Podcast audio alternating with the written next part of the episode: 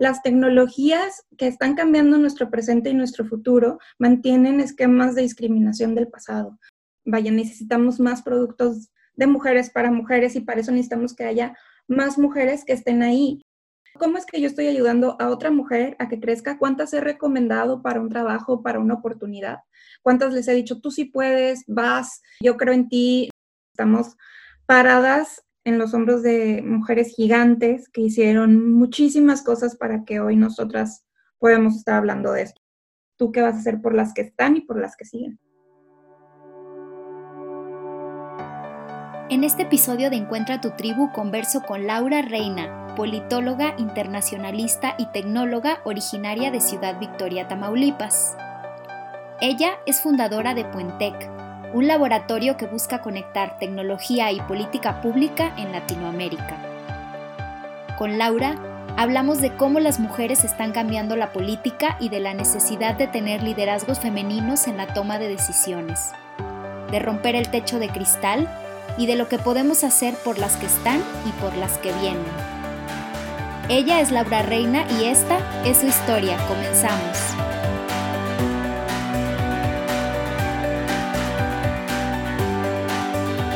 Muchas gracias Laura por estar hoy aquí con nosotros. Cuéntanos tu nombre, dónde naciste, porque eso es súper determinante también en la vida y en tu vida. ¿Y a qué te dedicas actualmente? Saludo a todas las que nos están escuchando. Eh, mi nombre es Laura Reina. Soy orgullosamente tamaulipeca. Nací y crecí en Ciudad Victoria, Tamaulipas, eh, en la frontera, cerquita de la frontera de México con Estados Unidos. Eh, mi mamá es de Vallehermoso, Tamaulipas, y mi papá es de Miquihuana. Entonces, este, pues tengo la oportunidad de conocer muy bien mi estado. Y pues ahorita estoy en la Universidad de Cambridge, estoy haciendo mi segunda maestría en tecnología y política pública en la Escuela de Negocios, pero pues eso es resultado de una serie de cambios eh, eh, en, mi vida que, me gustará platicar y compartirles. ¿Cómo descubriste esta vocación por la tecnología y las políticas públicas? ¿Cuál fue el camino que te llevó a esto? Pues la curiosidad. En la secundaria, en la prepa, me gustaban mucho las mates y cuando me graduó me ganó una beca de excelencia para estudiar completamente becada o en la Universidad de Monterrey o en el Tecnológico Monterrey. Digo, es importante decir, tenía 16 años estaba decidiendo qué tenía que hacer por el resto de mi vida, o al menos así nos enseñaron, te dicen en esa época, ¿y qué quieres ser de grande? Y pues yo no estaba grande, eh, tenía 16 años y, y, tenía que elegir, y el TEC me ofreció una beca completa en, este, en una carrera que pues era ingeniero, este, era ser ingeniera, y, y ingeniera física industrial porque había sido el mejor promedio de todo el noreste del país en el examen de mates. Y dije que no, y decidí estudiar en la UDEM Ciencia Política y Administración Pública y una segunda licenciatura en Estudios Internacionales. Y fue así em, que siempre me había interesado como la tecnología, me había interesado eh, ver cómo ésta podía resolver problemas públicos. Y, y, es algo que siempre me dediqué como a seguir desde las ciencias sociales. Y conforme fui creciendo, eh, me, fui dando cuenta que, quería encontrar maneras innovadoras de resolver problemas públicos y así es como siempre he vinculado la tecnología. Entonces mi tesis de, licenciatura, de maestría, de doctorado siempre fueron eh, vinculadas a eso, ¿no? Cómo eh, la tecnología disponible puede resolver problemas públicos. Y ahorita estás, no sé cuánto tiempo tenga y nos vas a contar un poco de tu trabajo en Puentec. Platícanos de qué va este laboratorio de tecnología y política pública y qué cambio esperas lograr con él. Fundé Puentec el año pasado, es producto de, muchos años siendo servidora pública y de siempre haber estado vinculada a temas tech. Fundé el laboratorio pensando en que muchas de las, pues de, de la investigación y el desarrollo de soluciones en la ciencia y en la tecnología no llegan y no ven la luz a resolver problemas públicos porque pues muchas veces la ciencia y la tecnología no tienen el mismo lenguaje de la política. Entonces eh, dije, alguien tiene que ser un puente y me encantaría ser ese puente y por eso nos llamamos así, así, puente Tech. Y somos un grupo de personas eh, interesadas en ayudar a mm, resolver problemas públicos a través de la tecnología. Somos propiamente un laboratorio, entonces nos encanta ayudar a startups o, empresas que, que, dicen, tengo una idea para resolver algo, pero no sé cómo, cómo darle una salida a un modelo de negocio y creo que el gobierno lo podría hacer. Em, em, entonces nosotros, pues, por ejemplo, una empresa que, que nos deja compartir su historia en, este, dentro del NDA que tenemos es eh, es una empresa, eh, una startup mexicana que lo que hacen es mejorar la calidad del transporte colectivo. Entonces, con ellos hicimos varios pilotos con gobiernos locales en el marco de la pandemia para usar la tecnología para asegurarnos de que hubiera sana distancia, para que se pudieran trasladar enfermeras y a doctores de manera segura. No sé si recuerdas, los estuvieron acosando en el transporte público. Entonces, a través de una app que pudieran tener un transporte público seguro, con sana distancia y que los llevaran los recorridos y que supieran a qué hora salía exactamente su camión y dónde los iba a dejar. Pero ese es un ejemplo de muchos de, lo que hacemos. Entonces, en Puente tenemos como esta, eh, acompañamos proyectos de, empresas tech o de municipios eh, que quieran encontrar una manera innovadora eh, de resolver problemas públicos. Segundo, hacemos investigación. por ejemplo, el año pasado hicimos una investigación sobre el análisis de las, em, de las aplicaciones de, de, COVID en Latinoamérica y cómo pudieran mejorar. Hicimos un comparativo. Em, y tercero, em, damos capacitaciones. Entonces, se nos acercan tanto personas del sector privado o personas del sector público que dicen, oye, ¿cuáles son los temas que debo de conocer, ¿no? Este, ¿Cómo hablamos, hacer un lenguaje común entre estas dos personas que pareciera que tienen, que hablan idiomas diferentes, ¿no? Entonces, este, pues ha sido muy bonito capacitar, hemos estado capacitando principalmente a mujeres en la política, este, mujeres en la administración pública que dicen, bueno, eh, ¿qué es eso de la tecnología y cómo le podemos ayudar? Entonces, ahí hemos dado bastantes conferencias, por ejemplo, en el Instituto Nacional de Administración Pública, donde capacitamos, este, se conectaron como 5.000 mujeres a escuchar eh, esta propuesta de eh, qué es eso de políticas públicas y tecnología con perspectiva de género.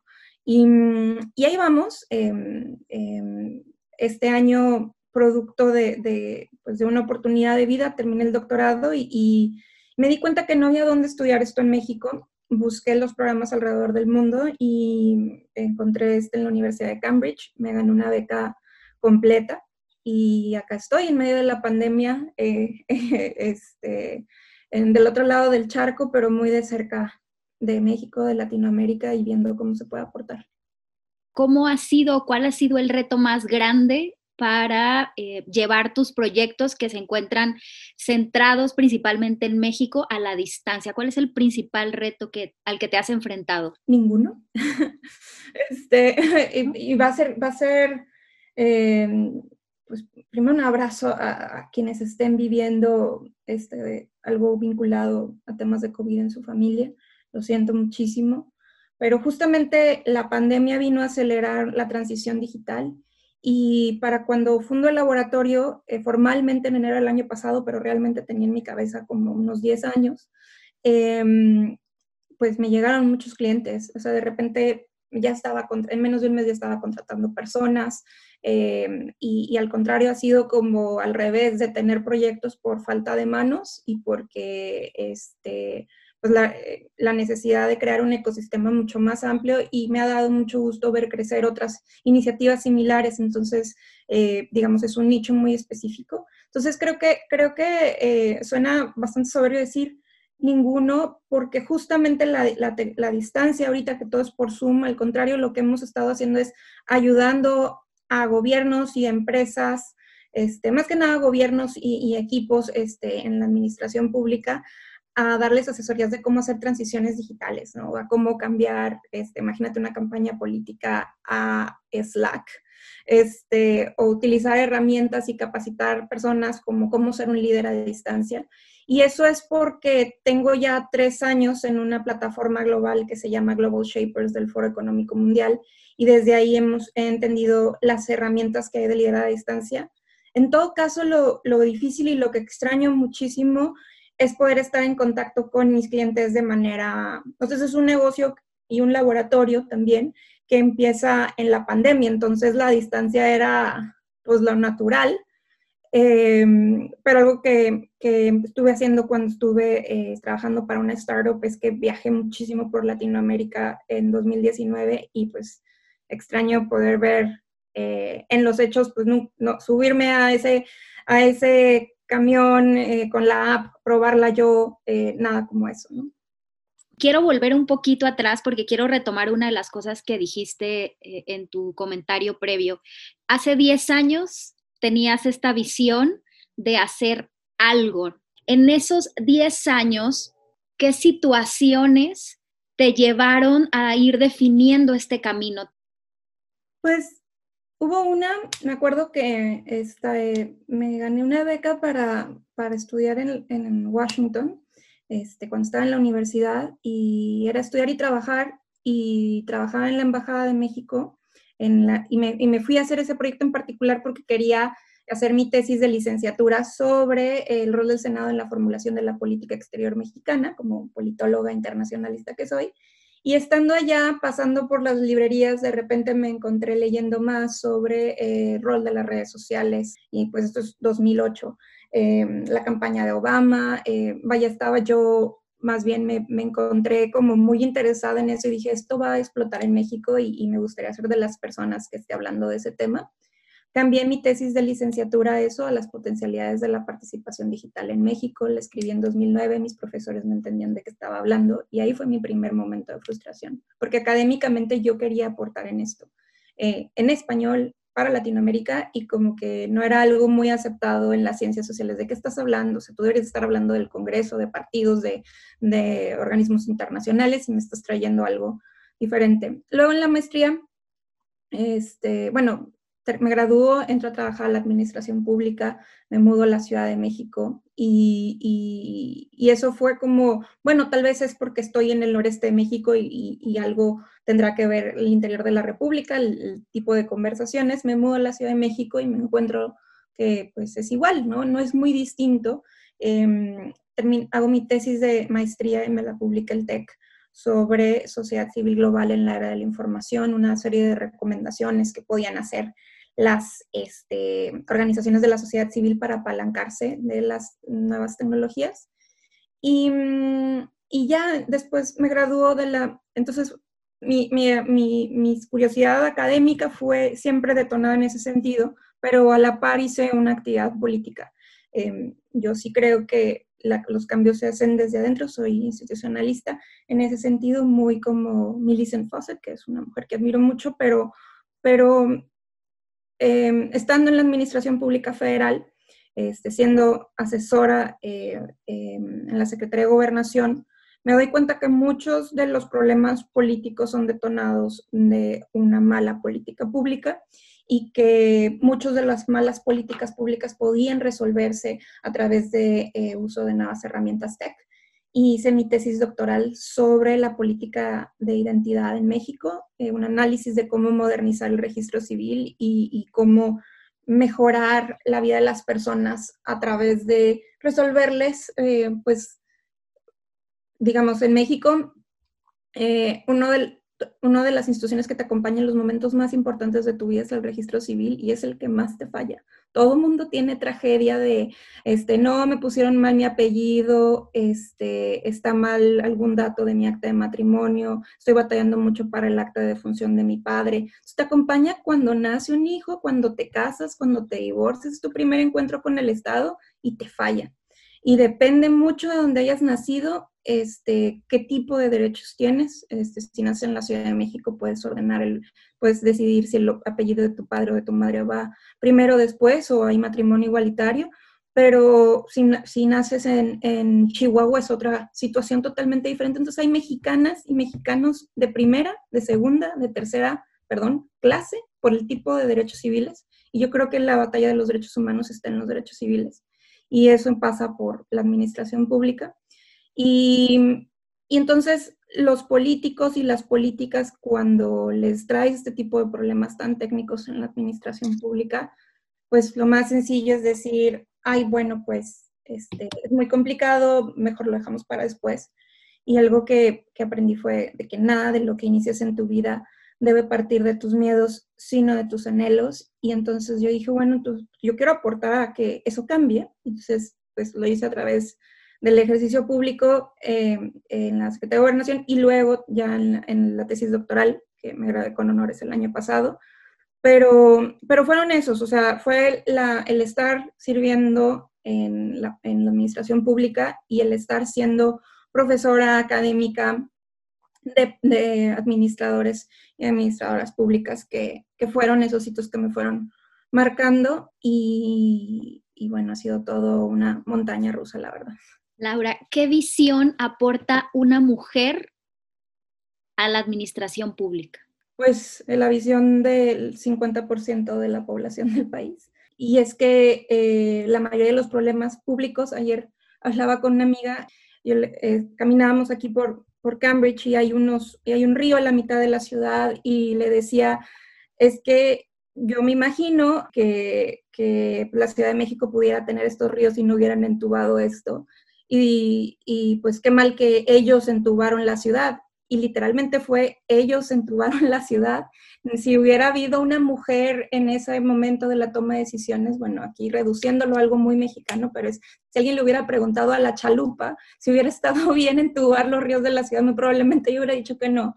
Pero vaya, em, en resumen, em, la mujer cambia eh, la toma de decisiones en el momento en que incluye la voz de, la, y la perspectiva del 50% de la población este, mexicana. Eh, ahí están los casos de las, eh, de las ciudades y los países que mejor han resuelto a nivel global los problemas este, eh, ante COVID-19.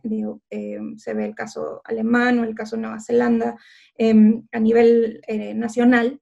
Y, es que el ejercicio de poder femenino es diferente. Habrá mujeres que lo ejerzan de manera masculina, pero el ejercicio del poder femenino pasa por unas consideraciones que a los hombres no se les ocurren y es este, que las mujeres tomamos decisiones de manera mucho más incluyente porque estamos acostumbradas a que no nos tomen en cuenta. Entonces, así es como la mujer cambia la política. Y lo que está pasando es que, dado al proceso de cuotas, los hombres no saben negociar con nosotras y se equivocan. Y, y, entonces hay que aprovechar este momento en el que estamos para que quienes accedan a espacios de toma de decisiones realmente lo hagan con una agenda feminista e incluyente, que hagan honor a la oportunidad que tienen este, en razón a la razón que están ahí a la lucha de mujeres que las llevaron a ese espacio. ¿Cómo ayudar a que más mujeres estén en estos espacios? ¿Qué podemos hacer? Bueno, ¿qué haces tú desde Puentec? Porque por lo que nos has contado, estás haciendo mucho este, esta labor. ¿Y cómo hacerlo desde ciudadanas de a pie?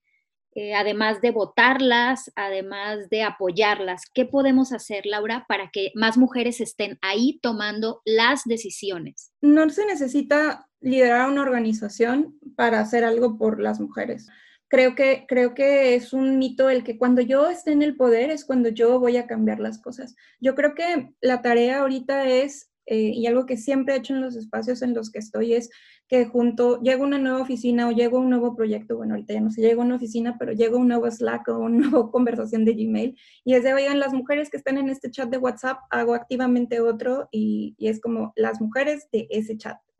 Y eso lo hacía, lo hice en la administración pública, lo hice en el doctorado, lo hago en la maestría.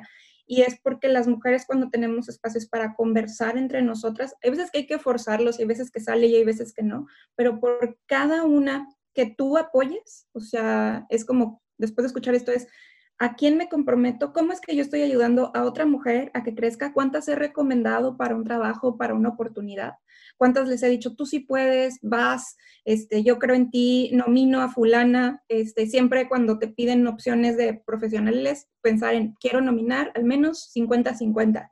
Y si se puede, pues puras mujeres voy a mandar de opciones, ¿no? En lugar de, no se me ocurre nadie. Tal vez preguntar en un chat a alguna, en esos chats de mujeres que después de que armaste, oigan, ¿alguna de ustedes se les ocurre o les interesaría una oportunidad como esta? Si es increíble, Em, hay un libro que me gusta mucho que se llama Perfectas pero no valientes, que habla acerca de, de, cómo las mujeres nos cuesta mucho este ejercicio de levantar la mano, de levantar la voz, porque creemos que tenemos que ser perfectas para la oportunidad, en lugar, así, tengo, tienes que cumplir el 100% de los requisitos si no, no levantas la mano. Los hombres levantan la mano aunque cumplan con el 50%. Hay veces que no cumplen con ninguno. Entonces, este, algo que podemos hacer todas es eso. Uno, eh, hacer el compromiso de, de, convocar a más mujeres. Y entonces lo que yo he estado haciendo de manera, pues a través de Puente, que es capacitando a mujeres que estén interesadas en usar la tecnología desde el ejercicio del poder, y segundo, de manera voluntaria en el Foro Económico Mundial con Global Shapers, estamos dándoles talleres de negociación salarial a las mujeres en la industria de software. Em, em, hicimos un estudio que publicamos en Nexus hace dos años, en donde hicimos un análisis eh, de la disparidad salarial en esta industria y las mujeres en la industria tech ganamos 30% menos solo por ser mujeres y el 90% de la inteligencia artificial, del cloud computing está hecho por hombres en México, el 72% de la inteligencia artificial está hecho por hombres en México. Entonces, las tecnologías que están cambiando nuestro presente y nuestro futuro mantienen esquemas de discriminación del pasado. Entonces, todo lo que hemos logrado por la igualdad, por, eh, digamos, las cuotas, por la representación, toda la lucha este, en contra de la violencia, desde ley Olimpia hasta pasando por este, em, la violencia política, em, las medidas de violencia política, eh, se pueden venir atrás porque, pues al final de cuentas, las nuevas plataformas como eh, un Spotify o como una, un YouTube o por donde sea que nos estés escuchando, están diseñadas por hombres. Hay un libro que me, que, que me gustó mucho que leí el año pasado que se llama Mujeres Invisibles y en ese habla acerca de todos estos datos de cómo la tecnología diseñada por hombres, por ejemplo, el celular que traes en la mano está muy grande para tu mano. Y cómo no nos caben las bolsas, este, y pues porque no, de hecho no nos hacen ropa con bolsas y por eso tienes que comprar una bolsa aparte. Y entonces cuando, si a ti te gusta salir a caminar y medir tus pasos, pues no los mide bien porque pues en teoría los lo traes pegado al pantalón. Y entonces este, esa track de la salud no está bien y, así muchas de, pues desde, por ejemplo, em, cómo se miden, eh, eh, eh, muchas de las tecnologías que miden, por ejemplo, la salud, ya no solamente de apps, sino, por ejemplo, em, em, en temas ya médicos este, más profesionales. Y, y, necesitamos más mujeres que estén en ese proceso de elaboración de las herramientas que están transformando nuestra vida. Y, por ejemplo, desde las apps para medir la menstruación diseñadas por hombres. Este, como, eh, vaya, necesitamos más productos tecnotech de mujeres para mujeres y para eso necesitamos que haya más mujeres que estén ahí. Y no es nada más de que estudien, sino, por ejemplo, los espacios este, para estudiar tecnología son muy machistas y muy masculinizados. Este, em, y y desde que un hackathon hasta, hay una tesis doctoral de, la doctora Steinbrück acá en el Oxford Internet Institute, la entrevisté hace poco para, para, el trabajo que hacemos de manera voluntaria en el Foro Económico Mundial y hablábamos justo de eso, de, de cómo hasta los memes de los nerds de la tecnología y de las nerds de tecnología son machistas. Entonces el ambiente machista del mundo de la tecnología hace que pues si te tratan mal como mujer, si te pagan menos, ¿por qué te aventarías una, una curva de aprendizaje tan fuerte? Y, y, no es como, ay, es que sí hay becas, pero nadie quiere. Es, no, es cómo haces un ambiente mucho más influyente para todas. Y, y, de que es que la tecnología siempre han hecho hombres, eso es otra mentira. Eh, los espacios de tecnología, eh, pues digamos, la creadora de la, de la palabra programación como la entendemos, no solo la palabra, sino el primer código que se hizo en la historia lo hizo una mujer. Entonces, em, vaya, lo que yo hago y, lo que, y al menos elegí ese nicho de mujeres en tech, mujeres en tech policy, o sea, mujeres en tecnología y política pública, es decir, ética en la inteligencia artificial, toma de decisiones de, que tengamos eh, desarrollo de ciencia y tecnología con perspectiva incluyente. O sea, si México va a invertir dinero para resolver un problema en ciencia, pues que sea un problema que no le sirva nada más a los hombres, sino también a toda la población porque se entiende que lo general es masculino y lo general realmente es diverso. Entonces, em, ¿qué hago? Pues ese es el tipo de cosas que estoy haciendo de manera voluntaria y de manera pues en el laboratorio. Y, pero mi pregunta sería, no, es tan, no tienes que crear un laboratorio tú, yo creo que puede partir de yo me comprometo a recomendar mujeres y a hacer un círculo para platicar de estas cosas y de compartir este podcast y de escuchar más historias de mujeres y decir cuáles son las mujeres que yo admiro y por qué las admiro y si no las conozco, entonces darme la tarea de hacer tres búsquedas en Wikipedia y si no están en Wikipedia, pues crear tu propia Wikipedia de ellas. ¿no? Em, hay mucho por hacer, la verdad. Justo por todo lo que me cuentas, quisiera saber si hay alguna buena práctica, digo, además de lo que me cuentas de Global, Global Shapers, de lo que tú haces en tu laboratorio, ¿hay alguna buena práctica y o iniciativas que, que estén empujando este tema de mujeres en tecnología y que podamos seguirlo o que incluso apoye a alguien, a las más jovencitas que quisieran dedicarse a eso, ¿qué iniciativas nos podrías recomendar para seguir eh, eh, en el tema? Claro. Bueno, de Mujeres en Tech está la iniciativa Igualdad Salarial Ya, eh, de Global Shaper Ciudad de México, lo pueden buscar ahí en, o en mis redes. Este, damos talleres para mujeres en tecnología que, y talleres de, eh, pues para hacer mejor tu currículum, para cómo ir bien a una entrevista, cómo contestarla, cómo mejorar tu LinkedIn y luego cómo negociar tu salario. Em, y, y, eso es lo que hacemos de manera voluntaria en Global Shapers. Y con Global Shapers hemos hecho alianzas con otras organizaciones, por ejemplo está Epic Queen, que ellas lo que hacen es que capacitan a, mujer, a niñas, este, digamos, para meterse eh, en, esta industria, eh, pero hay muchísimas iniciativas, por ejemplo, la Embajada Británica tiene una en particular este, eh, con niñas en CONALEP, o pronto vamos a hacer, de hecho, en alianza de Global Shapers con Epic Queen y la, y la UNAM, un, este, una capacitación Em, vaya, hay varias iniciativas, ahí las estamos depositando todas en las redes de Global Shapers y si no, yo también activamente en mis redes lo comparto. Y en Puentec también, este, pues como es un trabajo que hago yo como CEO, digamos, lo pienso como eh, el tiempo non-profit que donamos de la, de la, empresa a este tipo de organizaciones. Entonces lo publicamos y lo difundimos en Puentec también. Pueden seguir las redes y ahí sacamos ese tipo de oportunidades. Pero, por ejemplo, también están organizaciones eh, de Latinas in Tech o de eh, Tecnolatinas, son diferentes organizaciones, este, pero al final encontrar, como les decía, si tú estás en una industria o en una empresa o en una organización, es cuál es el grupo de mujeres que hay de eso y si no hay, crearlo. Entonces, si tú eres una mujer en tech, entonces, pues buscas las organizaciones de mujeres en tech. Eh, y ojo, no porque quieras levantar la mano de mujeres en tech siempre, sino porque es importante hacerlo. Yo nunca he buscado una oportunidad porque soy mujer, sino porque tengo algo por dar, porque tengo capacidad y demás, pero entiendo que mi contexto y, las oportunidades que tengo y que, me, eh, que vivo una discriminación sistemática por ser de este género, conlleva que yo tenga dos trabajos, uno hacer mi trabajo muy bien y la segunda defenderlo. Y entonces me va a servir mucho si tengo un grupo de aliadas que me dicen cómo hacerle frente a esos momentos, que en lugar de picar piedra. A mí algo que me frustra mucho y que lo viví bastante fue que muchos de los problemas que yo vivía en la administración pública como mujer joven, que me pagaran la mitad de que mis compañeros, que yo, yo tenía mucho más preparación eh, que ellos, que incluso este, eh, y digo, los admiro y todo, pero, pero yo decía, bueno, ¿cuál es la diferencia de que le paguen el doble que a mí? Es amigo del jefe, ok.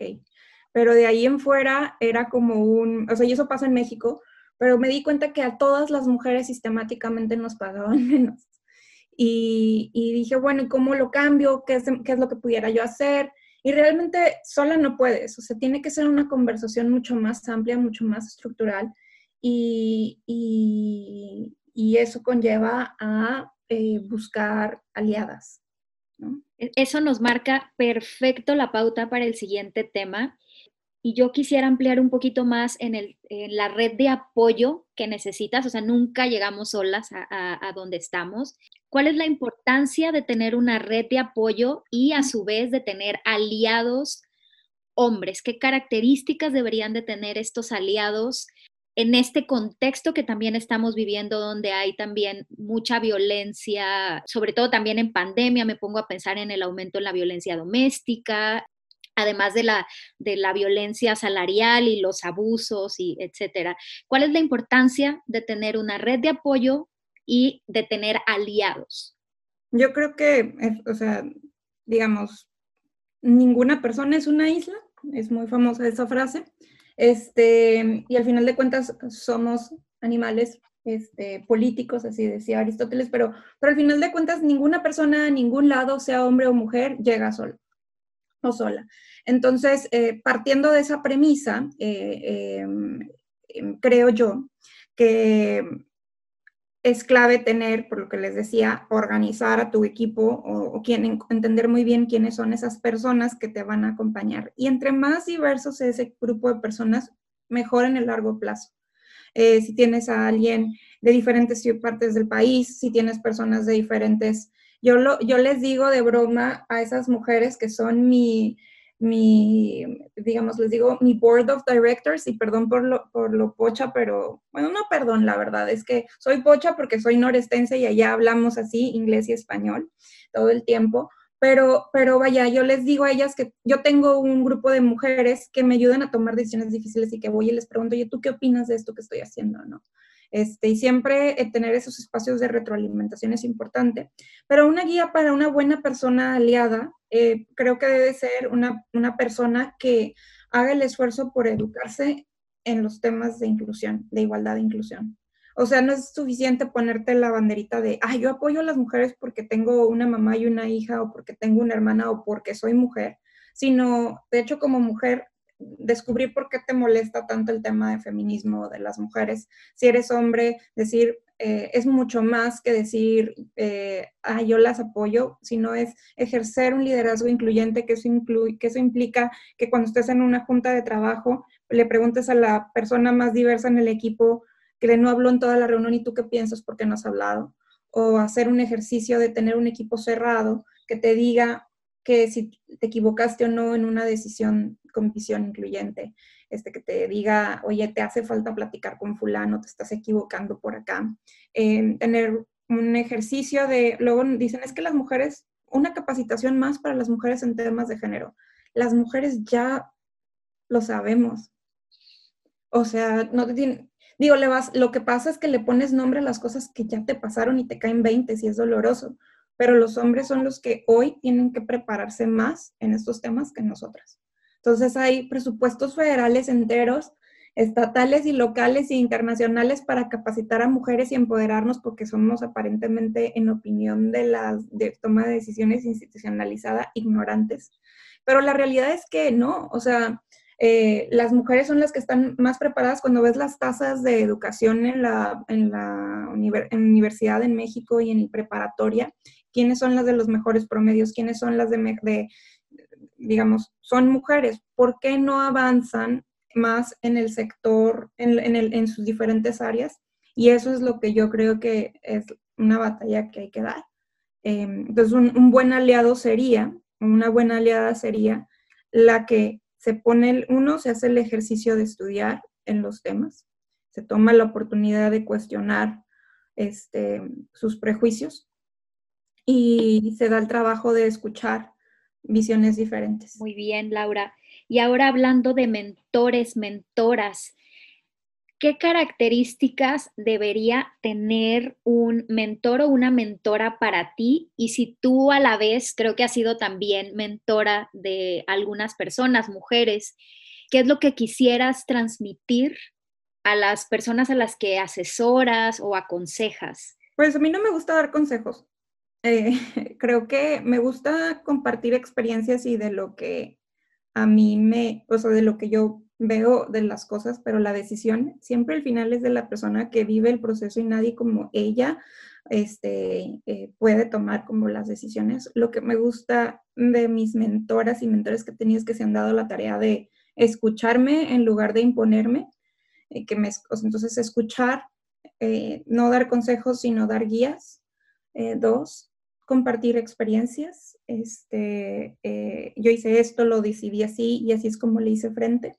Em, y tres, eh, creo yo que el compromiso intergeneracional, si a ti alguien te está ayudando, tú a cuántos estás ayudando. Cerrado, perfecto. ¿Qué quisieras dejar a las próximas generaciones de mujeres que vienen detrás?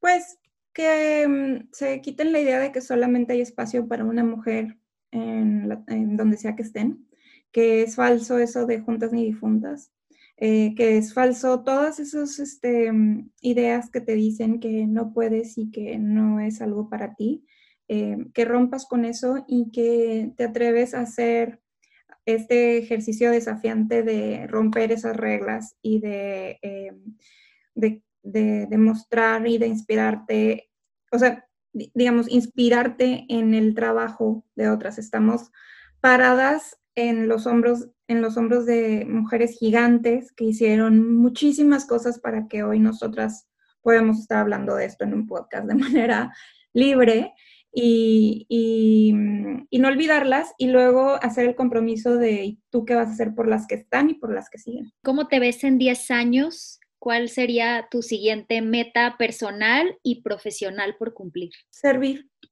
Solamente me veo sirviendo a los demás y poniendo mi talento y lo que sé y lo que soy al servicio de resolver problemas públicos a través de las tres causas que me mueven, que son este, la profesionalización del servicio público, la igualdad y la inclusión, no solo de mujeres, sino de minorías, este, y el uso de, de, apropiado de la tecnología. No soy una tecno optimista, creo que necesitamos tomarnos en serio eh, la llegada de la cuarta revolución industrial.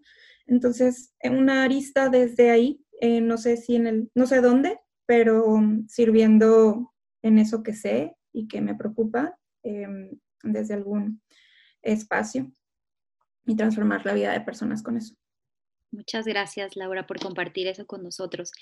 Y ya estamos como en la última fase de esta entrevista y quisiera hablar sobre tus rutinas, si tienes alguna práctica espiritual que te ayude como a mantener tu salud mental, sobre todo en tiempos de pandemia, y por el otro lado, cómo practicas el autocuidado a partir de todo lo que ya escuchamos que haces y que quieres hacer además.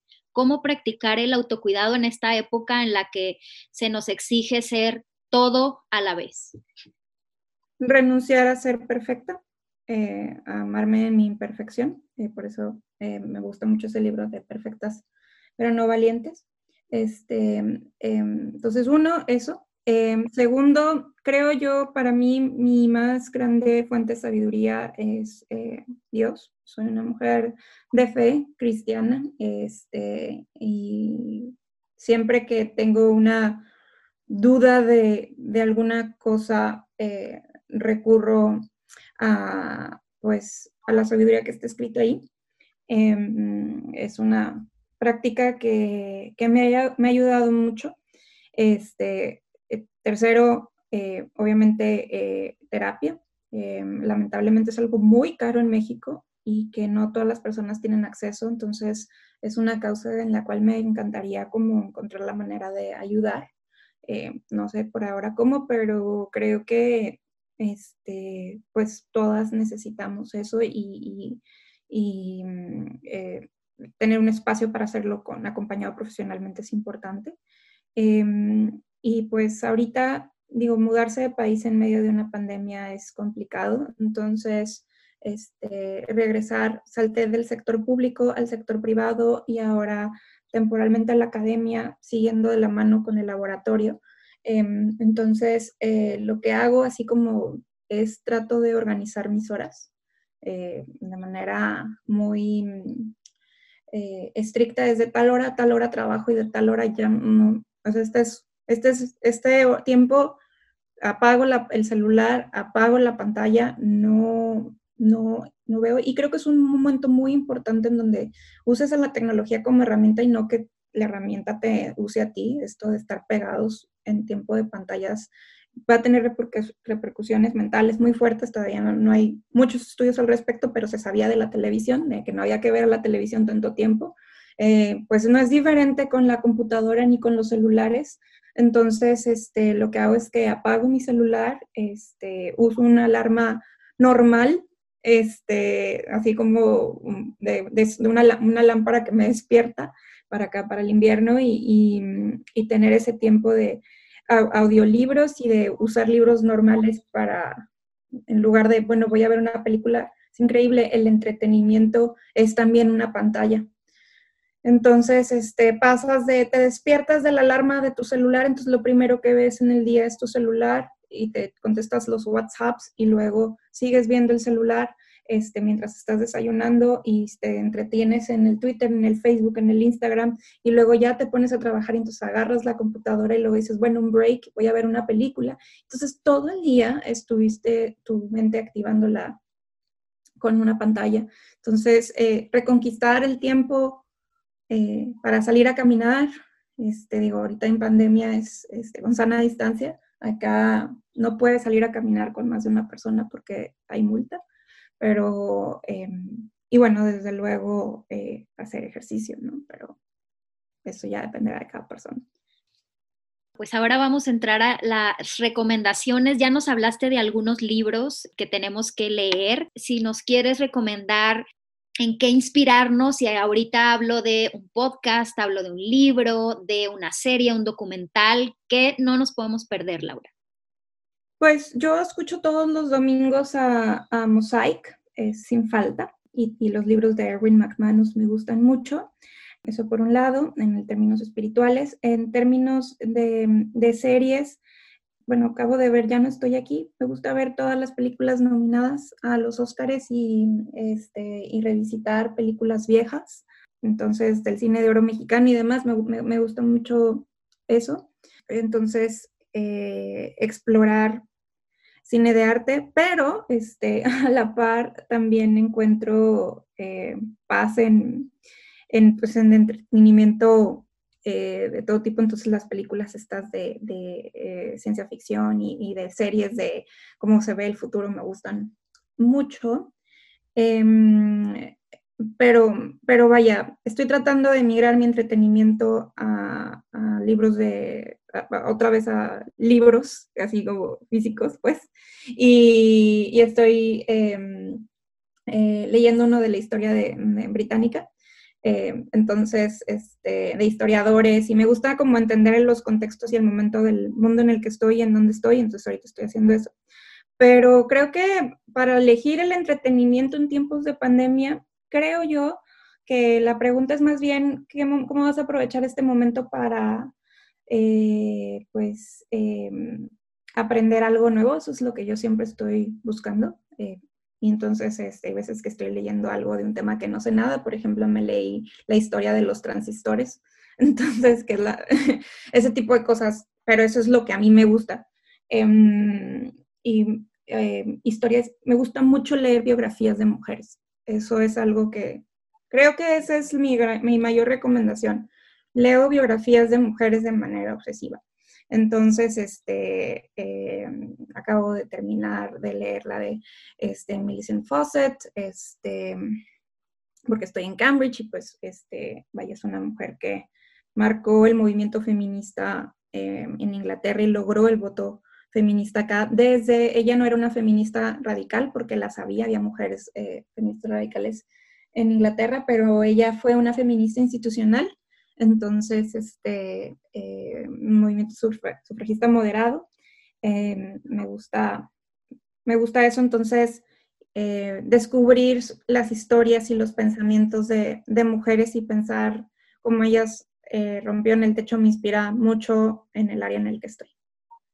Y ya por último, quisiera que nos recomendaras el trabajo de cinco mujeres. Vamos a hacer esto como una cadena grande en la que me encantaría que nos dijeras, Laura, cinco mujeres que tenemos que seguir.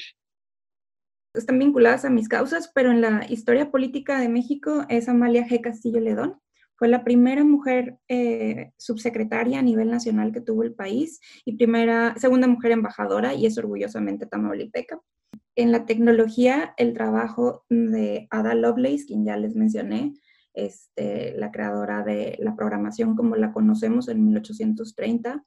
En, en el mundo del feminismo, pues ya les dije, Millicent Fawcett, pero de mujeres en, en la actualidad, en la política, Jacinda Arden, este, en, en la tecnología voy a recomendar una par, que es Cristina Martínez Pinto.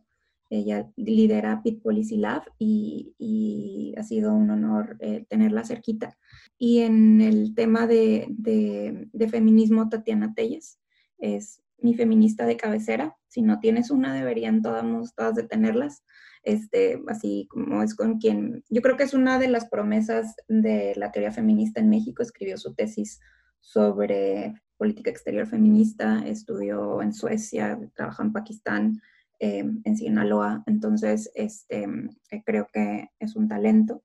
Em, y el trabajo de, de, de ellas, eh, hay muchas mexicanas sin, sin duda em, que admiro y que, con las que camino, y la verdad es que estoy siendo muy injusta, pero tengo el honor de tener a muchas mujeres a mi alrededor y ojalá hubiera empezado antes pues somos un cachito de las personas que nos rodeamos. Y bueno, ya para cerrar la entrevista formal, Laura, ¿dónde podemos seguirte y dónde podemos ver tu trabajo? En mis redes sociales, en Twitter, arroba Laura Reina, este, en LinkedIn, en Laura Reina de la Garza, en, en la página oficial de Puentec, puenteclab.com.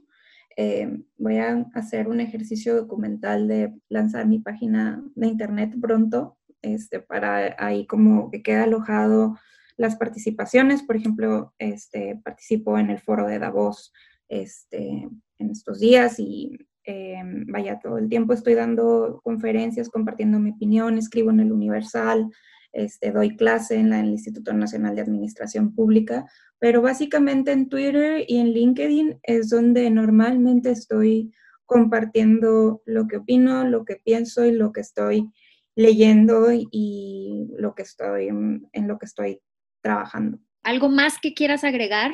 Que no dejen que nada ni nadie turbe su paz y su equilibrio interior, ni siquiera ustedes mismas, que sean rabiosamente felices, se lo merecen y que cualquier cosa por la que estén pasando ahorita, Dios acomoda todo para bien y si es un asunto de violencia, yo te creo. Y esto fue todo por hoy. Espero que hayas encontrado la inspiración que buscabas. Recuerda que todos los jueves hay un episodio nuevo en todas las plataformas. Si este te gustó, recomiéndalo y compártelo. ¿Quieres saber más? Síguenos en Instagram y Twitter en arroba tribu-podcast y en Facebook tribu.podcast. Gracias por escucharnos.